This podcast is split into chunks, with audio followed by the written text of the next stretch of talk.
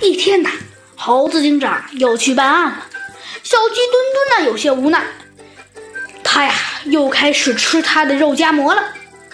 突然呢，猴子警长的警察局外呀传来了啼啼哭哭的哭泣声，那哭泣声啊简直太难听了，像是朝着猴子警长的警察局方向传来的。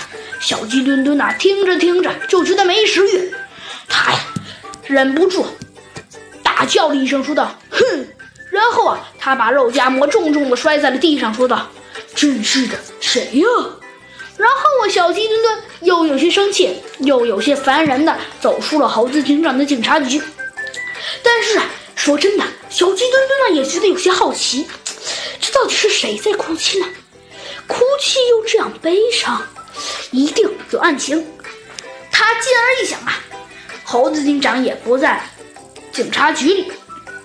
我何不到外面查访查访？或许啊，能破个大案。